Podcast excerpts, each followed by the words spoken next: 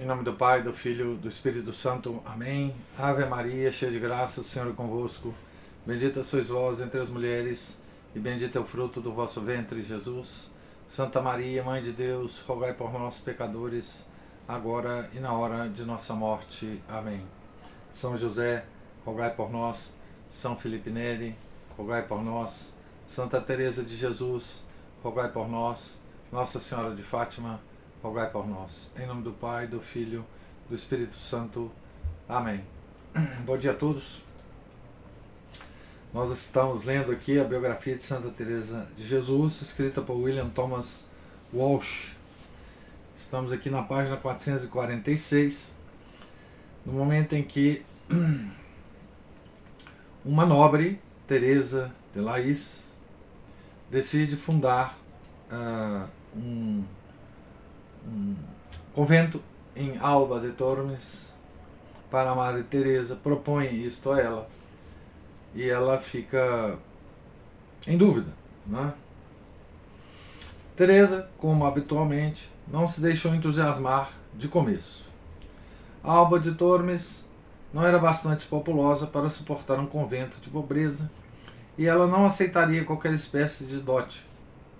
Porém, quando expôs o caso a Frei Domingos Banhas, uh, o jesuíta, né, que estava uh, fazendo a direção espiritual dela nessa época, disse-lhe que ele que estava disse disse-lhe ele que, que estava inteiramente enganada. E mais uma vez lhe fez recordar que o Concílio de Trento autorizava fundações dotadas Teresa consentiu então, deixou Salamanca em janeiro de 1571, com Maria do Sacramento e Guilmar de Jesus, enquanto de Toledo e Medina seguiam outras freiras para se juntarem à nova comunidade. Chegando a Alba, com a imagem do menino de Jesus nos braços, foi passar uns dias na casa de sua irmã Joana, enquanto a moradia de Teresa Laís era adaptada a convento. João da Cruz chegou de Manceira para ajudar a instalar a casa. A população de Alba deve ter ficado grandemente surpreendida e edificada ao ver um pequeno e débil frade carmelita carregar descalços, descalço pedras e entulho, através do gelo e da neve daquele duro inverno. Quando a obra ficou concluída, foi assinado um acordo em que os benfeitores se comprometiam a contribuir para a fundação com 100 mil maravedes anuais enquanto vivessem e metade dessa quantia por sua morte. O Santíssimo Sacramento foi entronizado a 25 de janeiro de 1571. O convento ainda hoje existe, dominando uma pequena praça, tal e qual como Teresa o deixou. A madre regressou a Salamanca nos começos de maio, ao saber que as monjas ali passavam grandes trabalhos e careciam de orientação.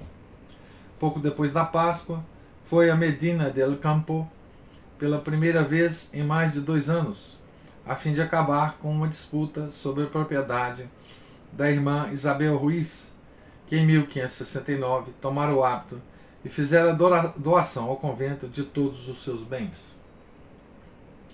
Alguns parentes opuseram-se e levaram a questão ao provincial carmelita Frei Salazar.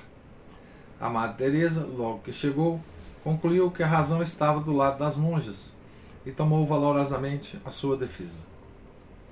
Esse passo levou-a a incorrer no desagrado do provincial, que a partir deste momento se convenceu de que a madre se havia tornado excessivamente independente e carecia de uma ou duas lições. A oportunidade pareceu surgir-lhe ao expirar do mandato trianual da Madre Inês de Jesus como prioresa do convento das Descalças de Medina. Esta prima de Madre Teresa, uma das primeiras professas de São José, desempenhara-se brilhantemente da sua missão e, na ordem natural das, das coisas, seria reeleita em 1571. Frei Salazar decidiu outra coisa. sem conceder às monjas oportunidade para exprimir sua preferência, nomeou prioresa Dona Teresa de Quesada, uma freira calçada da encarnação de Ávila. Dificilmente poderia ter feito pior escolha. Sendo excelente irmã, essa senhora de alto nascimento carecia, no entanto, de talento administrativo e de vocação de contemplativa descalça. Com efeito, foi uma das monjas da encarnação que mais relutância havia mostrado em ir para a nova fundação em Medina, e vira-se coagida a regressar por não poder suportar as, as, as austeridades da regra primitiva. As descalças de Medina não iriam, por certo, acolher de bom grado uma superiora que ainda usava sapatos e conservava o título mundano de dona, que tantas delas, igualmente nobres, haviam rejeitado. Fizeram eleições, como lhes autorizava a Constituição, e reelegeram, a, reelegeram Inês de Jesus, com aprovação e cooperação da Madre. Aqui a gente vê, então, um provincial, né? Orgulhoso, né? E, talvez invejoso da Madre Teresa, né? Provincial da Ordem Carmelita, né? Quando Frei Salazar soube o que se passava, ficou tão exasperado que intimou a Madre Teresa e a Madre Inês de Jesus a deixar imediatamente Medina e voltar para Ávila. Era já quase noite e fazia frio intenso quando a mensagem foi recebida. As monjas choravam e suplicavam a madre, tão atacada de reumatismo que mal se aguentava de pé, que esperasse um ou dois dias. Ela respondeu-lhes que, visto que o seu superior lhe ordenava que saísse logo, mal recebesse a carta, lhe exigia a obediência que fosse. Não encontrando-a àquela hora, carro ou qualquer outro meio de transporte, ela e a companheira, uma alma gêmea da sua, montaram em duas mulas e iniciaram a viagem através da escuridão dos descampados varridos pelo vento. Que descreve este episódio, outro biógrafo da santa, né? Não acrescenta outros pormenores, deixando à nossa imaginação a tarefa de entrever como as duas irmãos terão, terão levado a cabo uma viagem de dois dias em semelhantes condições. Chegando a Ávila, Teresa dirigiu-se a São José. Era provavelmente um alívio voltar a ser, de novo, uma simples monja naquele abençoado ninho de recolhimento e paz. Experimentou então, durante a primavera de 1571, alguns dos seus mais notáveis êxtases. Na terça-feira, depois da Ascensão, 24 de maio, teve uma das suas famosas visões da Santíssima Trindade. Acabara de receber a Sagrada Comunhão, cheia de tristeza. Contra ela, permanecer em oração durante algum tempo, lamentando-se ao Senhor da sua miserável condição. Enquanto se lhe inflamava a alma de amor, compreendeu, numa visão intelectual, é, expressão entre aspas, que a Santíssima Trindade estava presente. E de que e de que modo Deus podia ser uno e trino. Abre aspas. Pareceu-me que todas as três pessoas me falaram que a partir desse dia eu veria em mim mesma progressos em três virtudes, pois cada uma dessas pessoas me prometia uma graça. Na caridade, no sofrimento com alegria e em sentir com fervor tal caridade na minha alma. Fecha aspas. Por essa altura recebeu a visita de um dos dois visitadores nomeados por São Pio V para reformar os conventos da Espanha, o padre dominicano Frei Pedro Fernandes homem de cerca de 40 anos, era um dos maiores, melhores teólogos do seu tempo, mesmo entre os dominicanos, e Epes não foi o único a considerá-lo um homem apostólico e culto. As suas avisadas opiniões e o seu zelo pela igreja haviam-no feito desempenhar um papel de relevo no Concílio de Trento. Eleito para o desempenho de elevadas funções dentro de sua ordem, era conhecido por Santo Provincial. Foi Rui Gomes, príncipe de Éboli, quem primeiro lhe falou da Madre Teresa de Jesus. Quando a conheceu, afirmou: aspas, é uma mulher de bem, fecha aspas. O que no seu laconismo significa muito. Depois, costumava referir-se a ela como, aspas, uma grande cabeça, fecha aspas, citando-a como prova de que as mulheres também podem ascender à perfeição apostólica. A madre consagrou-lhe idêntica estima. Quando, no decurso de sua, da sua visita, inspecionou o convento de Medina, o padre Fernandes notou que as freiras se mostravam descontentes e infelizes, e concluindo acertadamente que isso se devia ao inepto governo de Dona Teresa de Quesada, apressou-se a ordenar a Madre Teresa que fosse substituir a prioresa. Teresa obedeceu, como sempre, mas a tempestade avizinhava-se. Um dia de julho de 1571, o padre Fernandes informou-a de que deveria regressar a Ávila imediatamente a fim de assumir a direção não do querido mosteiro de São José, mas do da Encarnação, que necessitava de uma reforma radical. A que se devia esta súbita decisão? Da última vez que Frei Salazar tinha visitado esse antigo convento, a 7 de maio, certificou-se de que tudo corria satisfatoriamente. O, o próprio padre Fernandes não achava nada digno de censura quando inspecionara o convento a 27 de junho.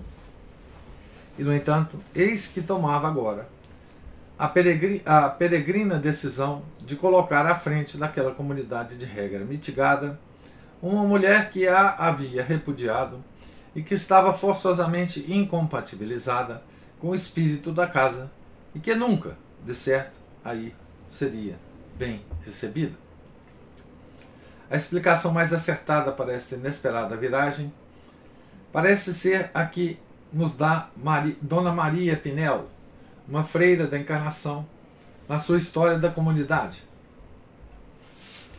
Frei Salazar pretendia fazer eleger prioresa do convento uma determinada monja, que, porém, não conseguiu obter os indispensáveis votos. Ressentido é, por esse fracasso e pelo incidente ocorrido em Medina, com as descalças, concebeu um plano engenhoso para matar dois coelhos com uma só cajadada.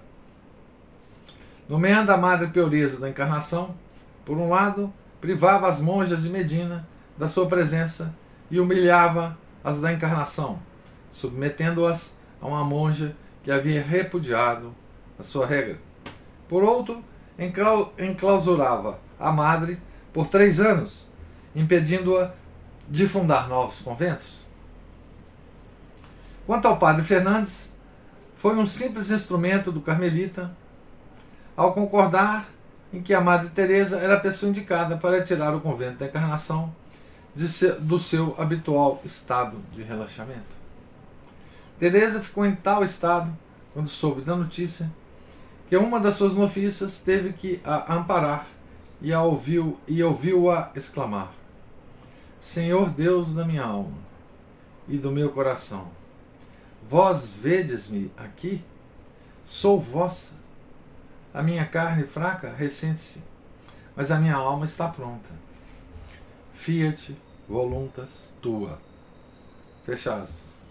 Dizendo isto, tornou-se rígida e permaneceu em êxtase durante algum tempo com o rosto resplandecente, de uma beleza indescritível. Quando recuperou o uso dos sentidos, disse: Ó oh, minha filha, que fraco coração eu tenho. Dá-me um copo de água. Então, aqui nós terminamos o capítulo né, da fundação de Salamanca e de Alba de Tormes. Né? E terminamos com uma. Enfim, um detalhe da. da malícia, da inveja, da. enfim, da politicagem é, que há. Enquanto o homem existe, aonde o homem existe, vai haver sempre essas coisas, né? E essas coisas são todas usadas por Deus né, para atingir coisas melhores. Né? No caso, é, a, a, a, o ressentimento né, do provincial contra a Madre Teresa e o provincial mexendo os seus pauzinhos para, digamos assim, prejudicar ou para mostrar para Santa Teresa quem mandava, né, é, no pedaço, né? E vamos ver como é que Deus vai usar isso tudo é, para o bem da obra de Santa Teresa, né? Aqui o novo capítulo se chama Prioreza da Encarnação.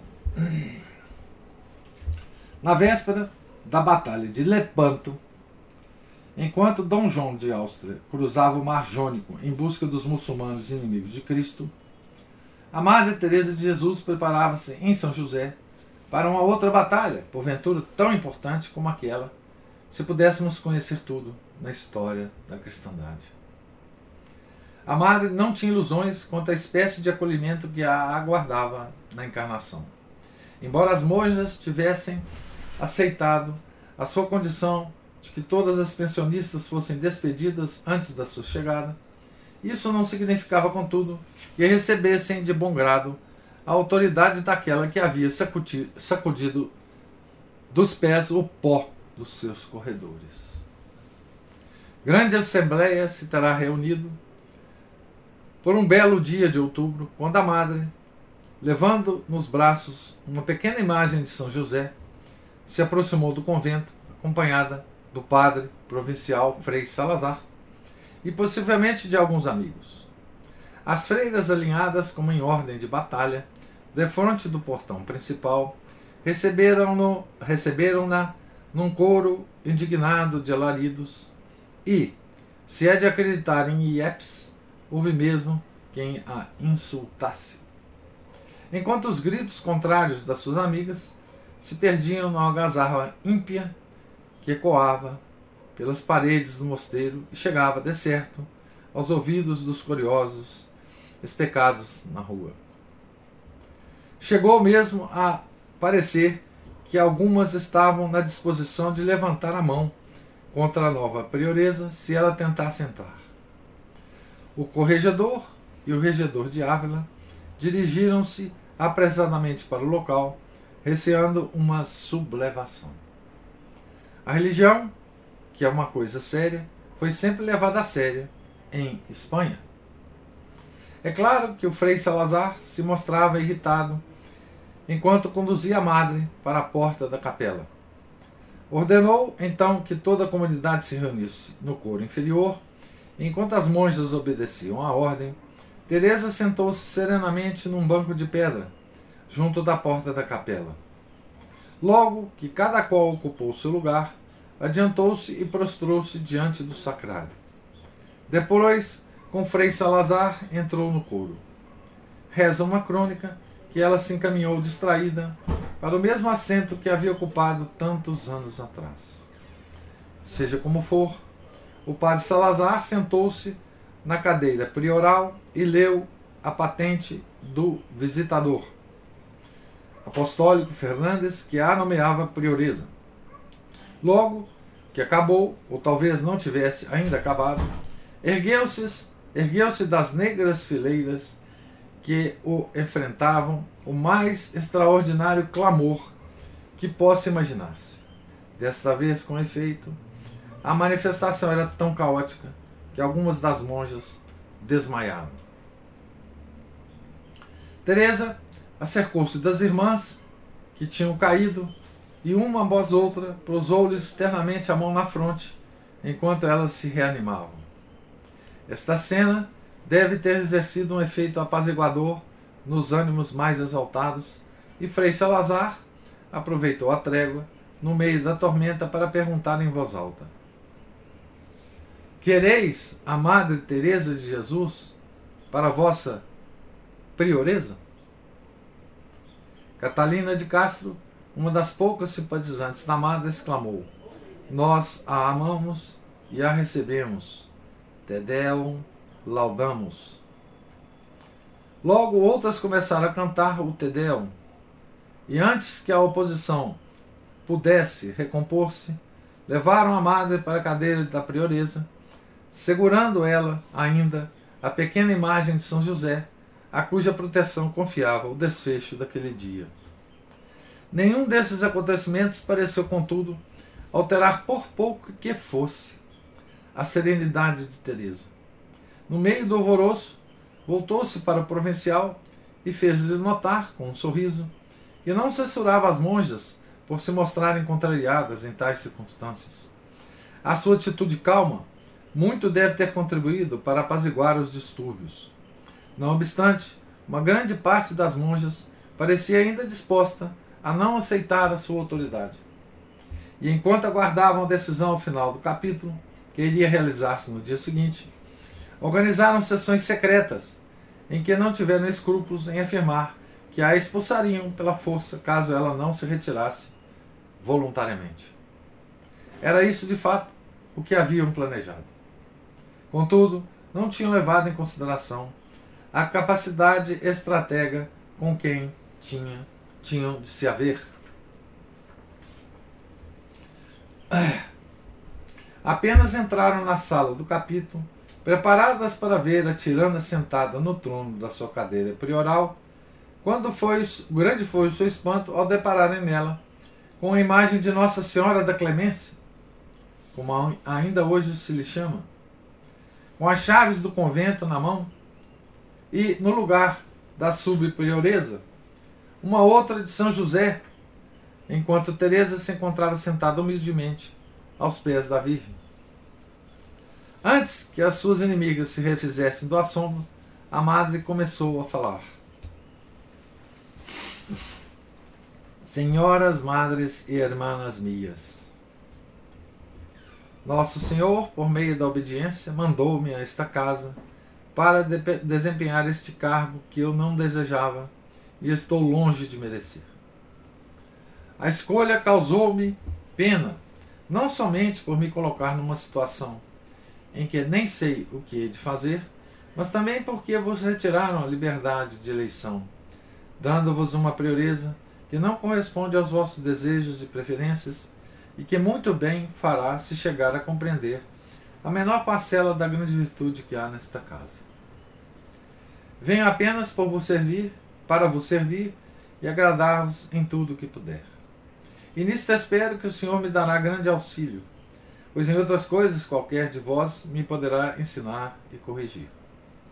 Por aqui qualquer poderá avaliar, senhoras minhas, o que eu posso fazer. Nem que seja dar o meu sangue, a minha vida, faloei da melhor vontade. Sou filha desta casa e irmã vossa. Conheço os sentimentos e as necessidades da maioria de vós. Não há, portanto, motivo para vos mostrardes estranhas para quem é tanto vossa. Não receeis o meu governo, pois, embora eu tenha vivido governando entre descalças, Sei muito bem, pela bondade do Senhor, como governar aquelas que eu não sou.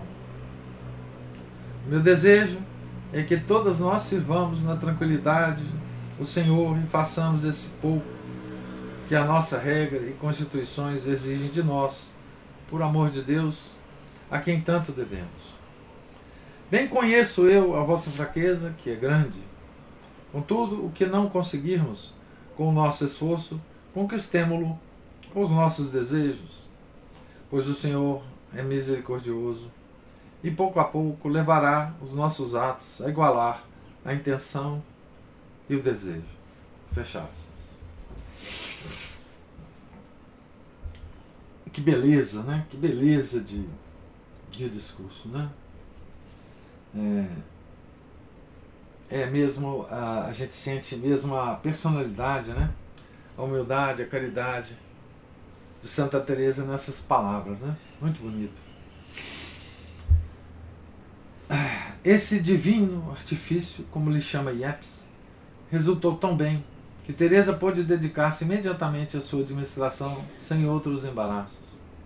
O seu senso comum levou a, a atacar, antes do mais, o problema material, mas, premente, mas premente da alimentação, que se encontrava num estado de incrível negligência. Havia mais de cinco anos que não era servida uma refeição regularmente. Cada uma das 130 monjas recebia todos os dias a sua parte de pão. No restante da sua alimentação, era obrigada a governar-se como pudesse, as mais das vezes em casa da família ou de outras parentes. Teresa decidiu acabar com tal estado de coisas. Vou ter necessidade de alguns reales, escreveu a, a irmã, pois não há que esperar obtê-los no convento, a não ser pão. Vede se me podeis mandar. Poucas vezes saía do mosteiro, que não regressasse com qualquer coisa para as irmãs. Estava sempre a pedir uns reais aqui, uns ducados a colar. Eu vou parar a leitura aqui com essas primeiras preocupações da prioreza do convento da encarnação, né? Certo? Para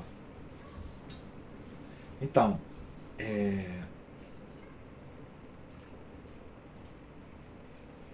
veja que aqui o que nós lemos hoje, né? É uma é um, um exemplo, né? É, de obediência, né? Que Santa Teresa deu, né? Tanto é, em, em, respeito, a, em obediência às decisões do provincial, né? Tá certo? Ela, ela certamente sabia, né?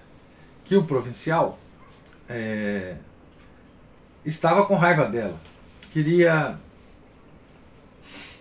é, queria ensinar a ela algumas lições. Né? O Frei Salazar, né? O Frei Salazar. Então, é, o que, que ela fez, né? O que ela fez foi obedecê-lo. Né? É, obedeceu Frei Salazar quando saiu de Medina, né? naquela noite fria. É, sem poder, inclusive, esperar nenhuma, é, nenhuma, nenhuma melhora no tempo, né?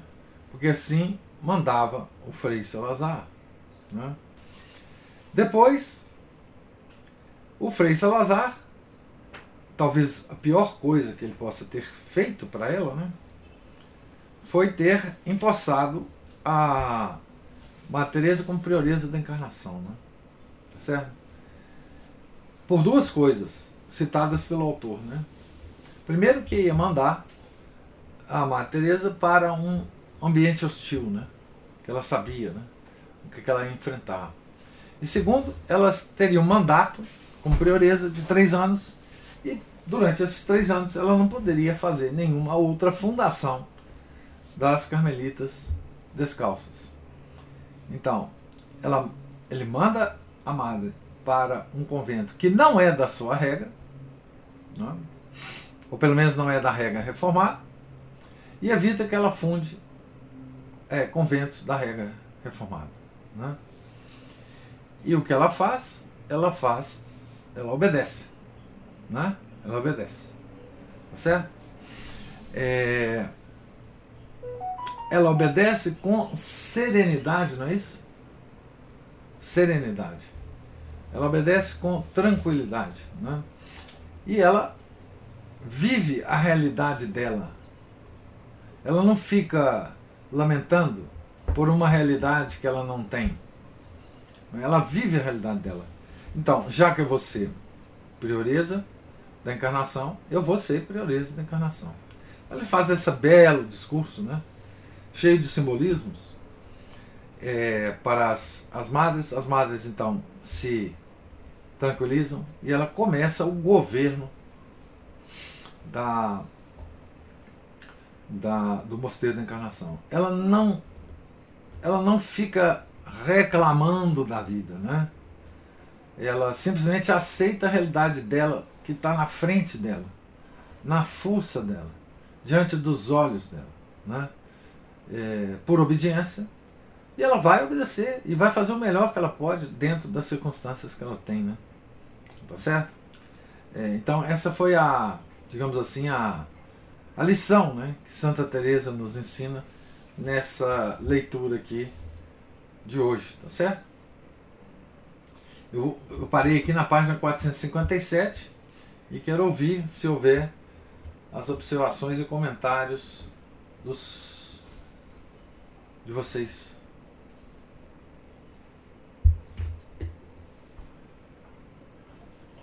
Professor, esse comentário que o senhor acabou de fazer, né, que o senhor chamou a atenção aí para como a Santa Teresa responde a essa ordem né, do, do é, me fez pensar, me fez lembrar de algo que nós lemos ontem e que, embora a nossa, fico pensando assim, que possa parecer que seja é, muito automático essa, essa reação dela de obediência, eu fico imaginando que num primeiro momento ela aquilo tenha causado nela um impacto, essa ordem que ele deu. Causou, e, né? Ela quase desmaiou, né? Sim. Causou impacto. Então, é óbvio, ela sentiu, né? Sim, sim. Ela é um ser humano de carne e osso, né? Exatamente. Mas às vezes a gente, eu, eu digo por mim, eu, né? Tem a impressão de uma vulnerabilidade desse santo, invulnerabilidade. E ontem, ela, na leitura de ontem, naquele episódio em que eles, ela, ela e uma outra irmã vão dormir numa casa que tinha sido finalmente é, abandonada, né? É, foi em Salamanca, né? Abandonado pelos estudantes, foi em Salamanca. Isso, é. isso, perto do Rio, lá. É. é. ela diz que ela, ela fala assim, Teresa procurava dominar e resistir à sensação de náusea que a acometia em crises de medo ou ansiedade. Então, e que e aí ainda fala que a outra irmã que não dominava tão bem os próprios sentimentos, não era tão bem sucedida em reprimir os seus sentimentos, foi lá falar com ela, foi lá falar com a, a Santa Teresa sobre os seus próprios medos. Então é muito interessante o seguinte, que não é, não é algo como possa parecer à primeira vista, é, imediato. Esses santos, eles tinham que combater contra si, si mesmos, ah, né? contra aqueles primeiros impulsos humanos e muito humanos que a gente tem de, de medo, de ansiedade. É, de pavor, pode... de tudo. Isso que a gente pode achar que, ah, não, ele é santo, por isso que ele dava conta. Então, mas o que eles faziam é, e aí comparando com aquela outra irmã, né, a gente vê que Santa Teresa tinha as suas paixões, os seus sentidos melhor ordenados. E é isso que um santo faz. E é isso que a gente deve procurar fazer. A gente deve procurar. Não estou falando aqui que você não pode expressar o que você está sentindo, ou desabafar com alguém, não é disso que eu estou falando. Eu estou falando que a gente deve procurar é, é, orientar, né, ordenar melhor. A gente deve. É, é disso que eu creio que, que diz aquela, aquela frase que a gente tem que ser: o mundo é dos violentos. Né? Que essa, essa violência que a gente faz contra a gente mesmo, de contrariar esses nossos primeiros impulsos. Claro. Que são humanos, que são aquela coisa de querer sair correndo da é, cruz. É a parte, é a parte animal, é a parte animal nossa. Isso, é. isso. E que nós, por causa de toda essa psicologia moderna, por causa de todo esse modo moderno, essas ideias modernas que incutiram na nossa cabeça, nós ainda tivemos, fomos treinados para não reprimir. É. Porque se a gente reprime, a gente fica neurótico, é. não é assim? É. Então, assim, então a gente teve, além de a gente não ter sido ensinada a se, a se ordenar, teve um, um, a partir de um momento da nossa vida, que eu não sei que ponto que foi esse, a gente foi, porque assim, enquanto, eu me lembro que enquanto eu estava sob as ordens dos meus pais, eu tinha uma ordenação maior, sabe? Assim, na minha lembrança, a partir do momento em que eu saio dessa ordem e começo a viver mais pela minha própria razão, né? Eu começo a seguir, a escolher essa, essa, essa direção do mundo, que é do não se reprima, né? Então, assim, é, a gente deve deixar os nossos impulsos à vontade para que a gente não vire mais um neurótico. É, e que é o contrário do que prega a Santa Igreja. A nossa, isso, a nossa religião. É. Que é que a gente deve se reprimir, reprimir esses, esses baixos impulsos à custa da nossa racionalidade, que é aquilo que nos diferencia dos outros animais. É. é. Pronto. É isso mesmo. Então é isso que eu queria falar. Você matou, aí, se, aí você se sente tão próximo de Santa Teresa nesse momento, porque assim, é, de ouvi-la falar dessas crises de náuseas, chega ao ponto de ser algo é, que se manifesta no físico dela, é, né? É. do medo e da ansiedade. Né? É. E que a gente vive num mundo que, é, que nos enche de medo e de ansiedade, né, professor? Porque a gente, é igual você falou um dia desse, a gente não sabe mais quem são os nossos inimigos. Não né? sabemos, não sabemos. Então a gente não sabe com quem que a gente está lutando direito, onde que a gente está pisando. Então a gente vive cercado disso, né? Mas é isso que eu queria ah, você deu uma aula particular agora para todos nós, Ana. É assim, é isso mesmo. É, enfim, a, a nossa religião é a religião da vontade. Né? Então, nós temos o, a obrigação de usar a vontade contra os nossos baixos instintos. Né? É, nós não conseguiríamos nunca não ter medo. Medo é uma coisa que a gente não consegue evitar. O que nós conseguimos evitar são as reações que o medo pode é, nos, nos induzir por meio da nossa vontade. É simplesmente isso. Medo, é, é, enfim, pavor das coisas, é, é, incertezas, é, incerteza a respeito da, das nossas ações, se as nossas ações vão ser boas ou más, etc, etc, etc. Esses sentimentos, esses baixos sentimentos, são inevitáveis, mas eles são controláveis pela nossa vontade. Né? Então, é, essa educação da vontade né, é que ah, o ascetismo cristão nos ensina. Né? A disciplina ah, da igreja, a a doutrina da igreja contém esse, essa escola de educação da vontade. Né? É, isso se chama ascetismo. Né? É, controle das nossas baixas é, paixões é, pela, pelo, pela vontade e pelo intelecto. Né? Intelecto indicando a vontade, a vontade controlando. Né? É, quando a gente lê a vida de um santo, a gente não percebe, né? A gente não vê nenhuma reclamação. O santo não murmura, né? Você murmura, murmura muito pouco. Mas não é porque ele não sente as coisas. Né? Ele sente tudo como a gente, né? Ele não murmura porque ele já decidiu, porque ele ele é, ele não vai ele não vai murmurar é, é pecado inclusive, né? Mas o murmúrio é aquele aquela aquela escapada dos baixos sentimentos, né, que não foram controlados. A gente murmura Porque na hora H nós não conseguimos controlar as coisas é, nossas, né? Dentro de nós, né? Por isso a gente murmura, por isso a gente fofoca, por isso que a gente, enfim, é, reclama, né? É, reclama porque você não conseguiu na hora fazer o que você devia, né?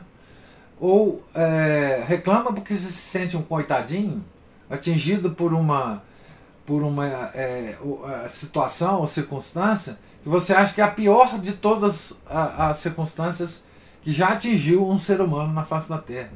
Né? Você reclama por essas razões, né? Reclama por fraqueza, reclama por falta de coragem. Né? Coragem é uma virtude é, das mais importantes. Né?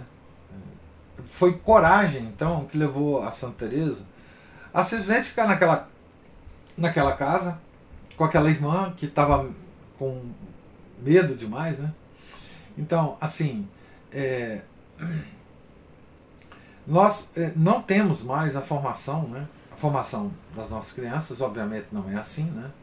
A, a sociedade já se tornou completamente permissiva para é, tudo, né? E a gente vê a murmuração. Hoje, essa coisa da murmuração, é, ela é glamurosa. É, quem murmura quem murmura tem sucesso. Murmúrio é motivo de sucesso no mundo. Tá certo? Se você não murmura, tá certo? Você deixar de lado. Hoje, o mais o mais legal, o que, é, o que, o que, o que consegue mais clique nas redes sociais é você murmurar. É você reclamar. Você reclama de tudo reclama é, das coisas mais, mais íntimas, inclusive expondo a vida íntima das pessoas, né? E reclama das coisas, enfim, é, mais fora do seu controle. Reclama do governo, reclama de ações do governo, reclama de, da guerra que está não sei quantos quilômetros, milhares de quilômetros de você, reclama, enfim, reclama de tudo. Reclama da sua situação financeira, reclama.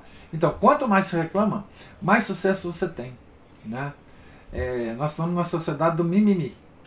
Você se sente ofendido por tudo. E aí você vai para a rede social e reclama. Reclama, reclama, reclama. Isso é o oposto da vida é, espiritual católica. Com o completo oposto. Né? É, e assim, a vida a, a católica é essa mesmo, de você sofrer muito, ficar com medo de tudo, incerteza, etc. Como todo ser humano. Tá?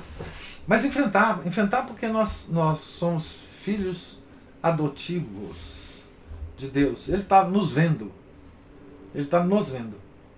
E por isso nós não temos que reclamar. Nós temos que fazer as coisas, enfrentar a realidade como ela se demonstra para nós.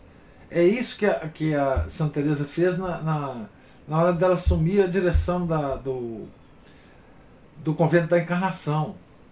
Tá certo? Olha, eu não queria estar aqui, vocês não me queriam aqui. Tá certo? Mas eu estou por obediência aqui. E olha, vamos, vamos ver o que, é que nós vamos fazer aqui. Vamos, vamos. Então ela encarou ela, a, o olhar dela, por isso que eu falo. O, o olhar do católico ele tem que estar aberto para a realidade que ele vive. E para as coisas que ele precisa fazer naquele dia, naquela hora. Não daqui a 10 dias. Então preciso fazer isso hoje? Eu vou fazer. Ah, mas isso ainda não, não tem. Eu vou fazer hoje. E vamos ver o que, que dá. Né? Viver minuto a minuto. Né?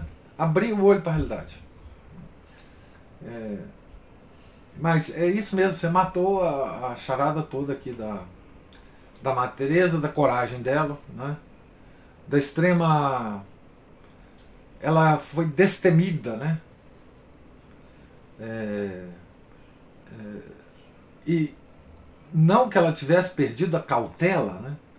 Porque veja, esse discurso que ela fez é um discurso altamente cauteloso, um discurso altamente é, realista. Realista. Não tem nada de imaginativo nesse discurso. É real. Ela está falando com pessoas reais. Ela estava cuidando de uma situação real. Tá certo? E ela estava falando com o coração aberto. Ela não estava escondendo nada das irmãs. Olha, eu também não queria estar aqui. Mas vamos trabalhar junto. Eu sou filha desse convento. Veja, ela não está falando nada de. De novo, era a realidade. Ela era filha daquele convento. Eu conheço todos vocês. Eu sei onde cada um senta no puro. Eu sei onde eu sento. Né? Então, coisas reais. Não tem nada imaginativo aqui. Né? E veja, logo depois ela começa a resolver um problema real, que é de comida. É um, uma beleza isso, né? A gente tomar uma lição dessa de, um, de uma santa, né? É, é, porque essa é a lição que a gente tem que tomar de Santa Teresa, né? Porque os êxtases, não, isso não é para nós, né? Isso é entre ela e Deus, né? Mas as coisas práticas que ela faz, aí nós podemos ter várias lições, né? E professor, você falando aí da realidade, me lembrou um, um sermão que eu ouvi de um padre, padre Renato Leite, ele falando que a, a gente, né, que a gente fica sempre querendo é, mortificar né, algo. E, inclusive, a gente pede, tem dois mistérios. Assim, isso, mortificação né? dos sentidos. Tem, isso, mortificação dos sentidos, mortificação do, do orgulho. É.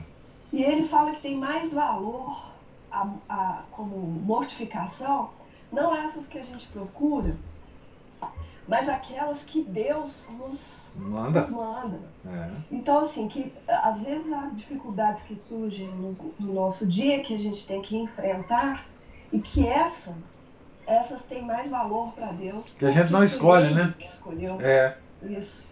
Então, que, que essas, e que a gente deve é, encará-las, encarar essas dificuldades e, e, lidar com elas, isso, isso é mortificar. É, além de tudo, né? Além de tudo, quer dizer.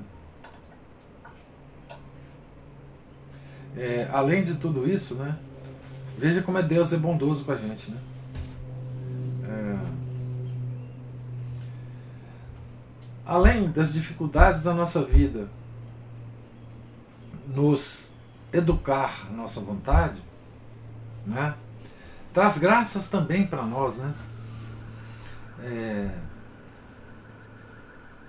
essa coisa de é, procurar, quer dizer, a, a, coisa da gente procurar penitência, etc., é muito nobre. A igreja, inclusive, tem uma no ano litúrgico vários períodos de penitência, enfim. Mas é, todos todas as dificuldades que a gente enfrenta na vida, que a gente não escolheu, e a gente enfrenta com dignidade, sem murmuração, com coragem, com os olhos abertos para a realidade, isso é muito mais valoroso para Deus, né? Porque Deus está nos, nos Deus está percebendo que nós estamos antenados para a ação dele na nossa vida. Nós estamos ligados a Ele por essa percepção dele na nossa vida. Né? É, nós estamos é, continuamente dizendo, aqueles que fazem isso, né? continuamente dizendo para Ele que está, nós estamos vendo a mão dele a, a, através das causas segundas, pessoas, acontecimentos e circunstâncias. Nós estamos ao aceitar as coisas da nossa vida como são, nós estamos permanentemente fazendo uma espécie de oração sem palavras, né? oração com ação. Né? Estamos dizendo, Deus, olha, eu estou vendo, estou vendo, estou vendo que o Senhor está movendo as causas segundas e estou enfrentando as causas segundas, né? No melhor que eu posso, né? Enfim, é isso mesmo. É, e, e Santa Teresa nos dá esse exemplo, né? É, todos os santos nos dão, mas nós estamos lendo a, a, a biografia de Santa Teresa, então é, esse, esse fato então é uma coisa é, impressionante, né? Ela voltar para a encarnação como prioreza, né? um acontecimento incrível. Né? Diga. É aquela situação, né? olha a situação em que Deus te colocou. Né? Ou seja, o estado que Deus colocou. Ou seja, aí já aparecem os deveres de Estado dependendo das circunstâncias, né? E dessa limonada que esse limão que lhe ofereceram a Santa Teresa vai de fazer uma boa limonada. Ah, ah. E é tudo, tudo na vida da gente é assim também. Então a gente tem que ficar atentos o tempo todo, né? E aí tem aquela virtude que o senhor mencionou, coragem, né? Coragem desapareceu. O pessoal acha que coragem hoje é ser bravateiro, é ser é, parecendo coragem de criminoso, né? Coragem para fazer maldade aos outros. É coragem é para chegar no, no YouTube e xingar político, né?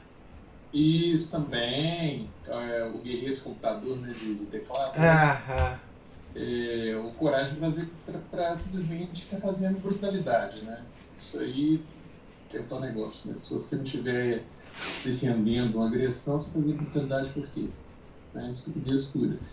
E a coragem para fazer. E, e, são pequenos atos né, de coragem diários né, que tem que fazer, né, apesar do medo, né? Tem lá Nosso Senhor no Horto das Oliveiras, lá dando exemplo, né? É.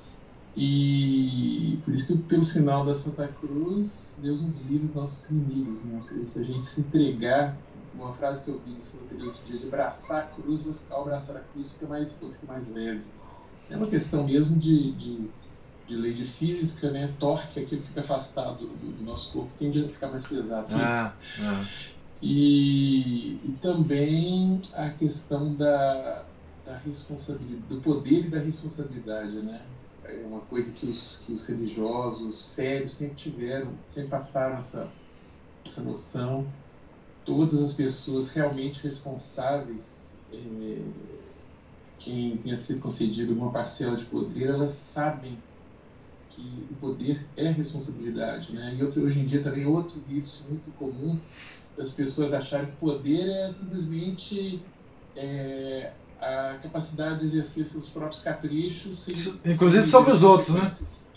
Principalmente sobre os é. outros, né? É uma, um, o exercício da vaidade, do, do, da tirania, do capricho de ver as pessoas assustadas com a, com a, com a brutalidade, com a estupidez, com arrogância, é, é, é o assédio moral no trabalho, enfim, é, é, fazer com que a família toda trema a, passagem da sua sombra. Mas o que, que é isso? Né? As pessoas. É o, é o, tal do empoderamento também, é muito isso. É. Exerça a tirania. Exerça a tirania. Depois, quando as pessoas se afastam né, do convívio dessas pessoas, começam a, a, parar de colaborar com a pessoa desse trabalho, ou começam até a sabotar essa, essas chefias do trabalho. É, como a gente está vendo ali uma, uma, uma, tentativa de sabotagem por parte das, das freiras da informação, mas por causa da indisciplina, aí, aí no caso a, a, a tirania era delas mesmas, né? é. não da, da superior. Depois a gente vai ver como é que ela conseguiu é. isso aqui. Eu não adiantei as, as, os próximos capítulos, né? E eu vou não, nós vamos ver. ter uma surpresa de, de ir escutando todo dia aqui um trechinho. Mas é, as pessoas não, não entendem isso. Né? Igual o empoderamento feminino e do feminismo, é a mesma coisa. Seja bruta, grite, mostre para os outros que você é a, a, poderosa e tal. Na hora que seus filhos começarem a sair de casa, seu marido começar a sair de casa, é todo mundo em má companhia, mas talvez você nem chegue a entender por quê. Né? Mas é isso, a tirania né, da, da, da responsabilidade, porque o poder é, é, é, é, o, é o privilégio de exercer uma função é, para ter uma, uma, uma né, buscar um objetivo com aquilo e que tem responsabilidade. Né? No meio do caminho você pode falhar, pode é. haver mais consequências e precisa zelar por esses meios e também por esses fins. É, no caso, se eu queira dizer alguma coisa a respeito.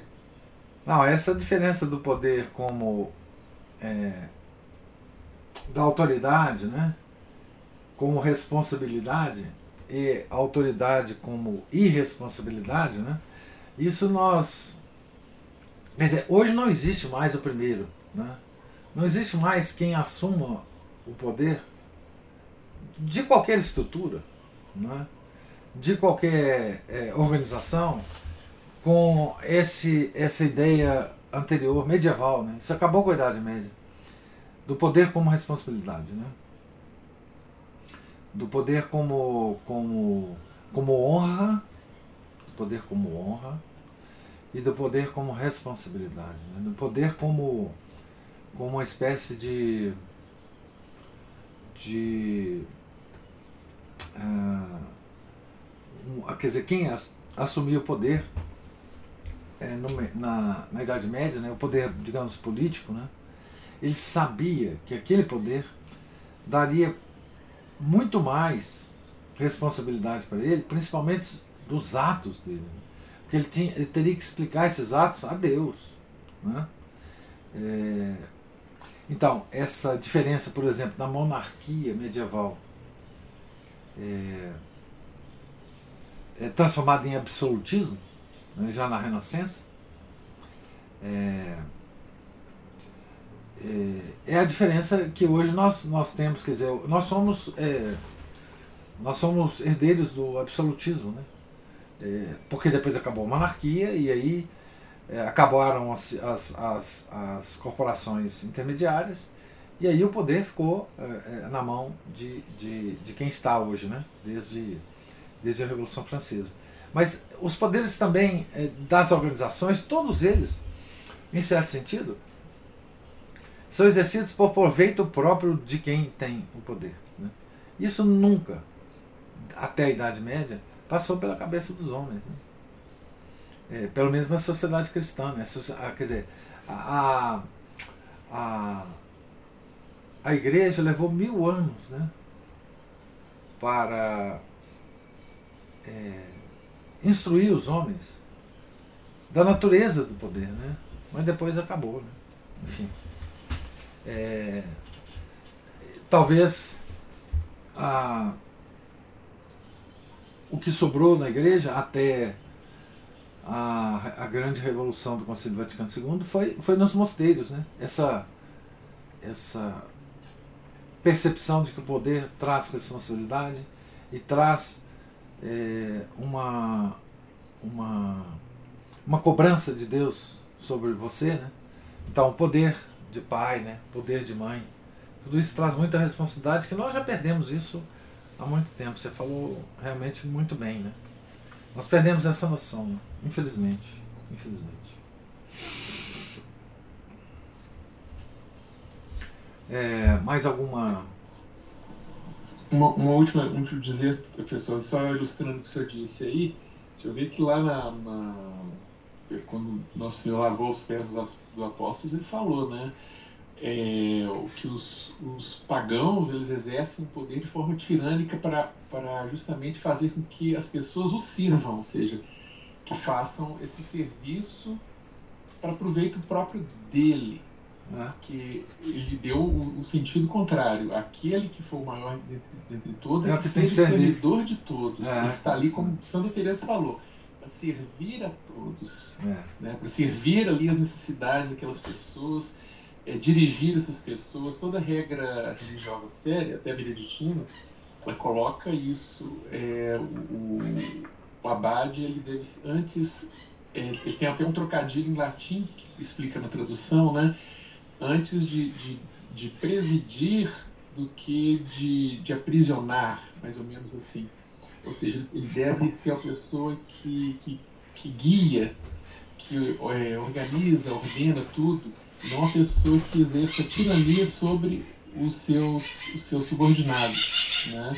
Porque todo poder é exercido em nome de Deus. Né? O, o, isso a igreja ensina. Que, que nós temos nosso superior é Deus, mas ele exerce como causas segundas aqueles são os que são os superiores. No exame de consciência lá do quarto mandamento, nós temos nossos pais, nossos chefes. É. Não é a autoridade civil que emana uma ordem legítima, né? É. muitas vezes eles também fazem, fazem o favor de fazer uma coisa tirânica completamente contrária à vontade de Deus ou à justiça de Deus. É. E aí, é, né, os próprios pais muitas vezes fazem isso, ou fazem, ou se omitem, né, também, é. nesse ponto que é muito mais comum. Mas era isso. E até outro dia, só mais uma, uma coisa, a última, prometo. É, eu vi, achei que no instante, eu estava comentando com a, com a digníssima aqui, Tem um livro do Dom Antônio Macedo, né, o bispo do Grão-Pará, é da editora Trireinium, é o Livro da Família, que é uma reedição de um livro antigo das, das, das Paulinas, né? O pessoal abandonou isso tudo, né? É uma riqueza.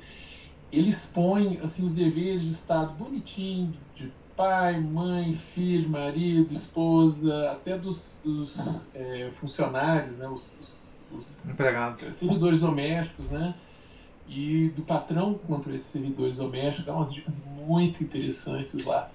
Né, se alguém conseguir um PDF aí ou quiser conseguir comprar dessa editora, essa editora ela é meio chata de comprar. É, é, você bate lá no site dela, ah, está disponível. Porque acho que eles imprimem assim por encomenda, ah, por encomenda. Tempos. É. é. Mas quem tiver acesso é muito interessante isso também. Ótimo. Porque o que está faltando é isso que eu estava comentando depois da, da, leitura de ontem com a Ana Paula. É as pessoas elas não têm noção do que, que é o viver católico. Acham o que, que é viver, viver católico? A vovozinha rezando rosário ali, pronto. Mas elas não sabem discernir que várias das atitudes da vovozinha ali, do vovozinho, são atitudes católicas, outras até que não, porque né, muitas a decadência cultural vai acaba abandonando muitos dos bons hábitos mas ali tem ali uma boa ilustração né, de o que, que é esse viver católico, por exemplo, em família. Claro que também tem o viver em sociedade, em vários né, patamares é, aí da é, vida. Né?